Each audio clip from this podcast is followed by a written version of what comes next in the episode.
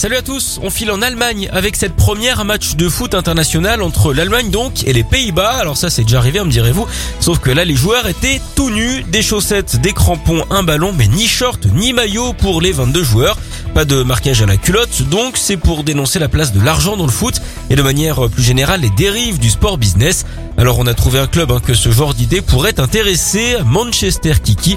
Le seul problème ce sont les termes hein, qui peuvent prêter à confusion. Pas sûr hein, du coup qu'on pense au gardien par exemple si on parle de l'arrêt du match.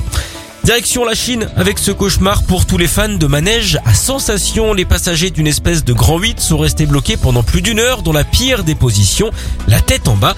L'attraction est tombée en panne et il a fallu une éternité au secours pour pouvoir la remettre en route. Heureusement, les wagons ont fait comme le chanteur Faudel, ils n'ont jamais quitté le rail.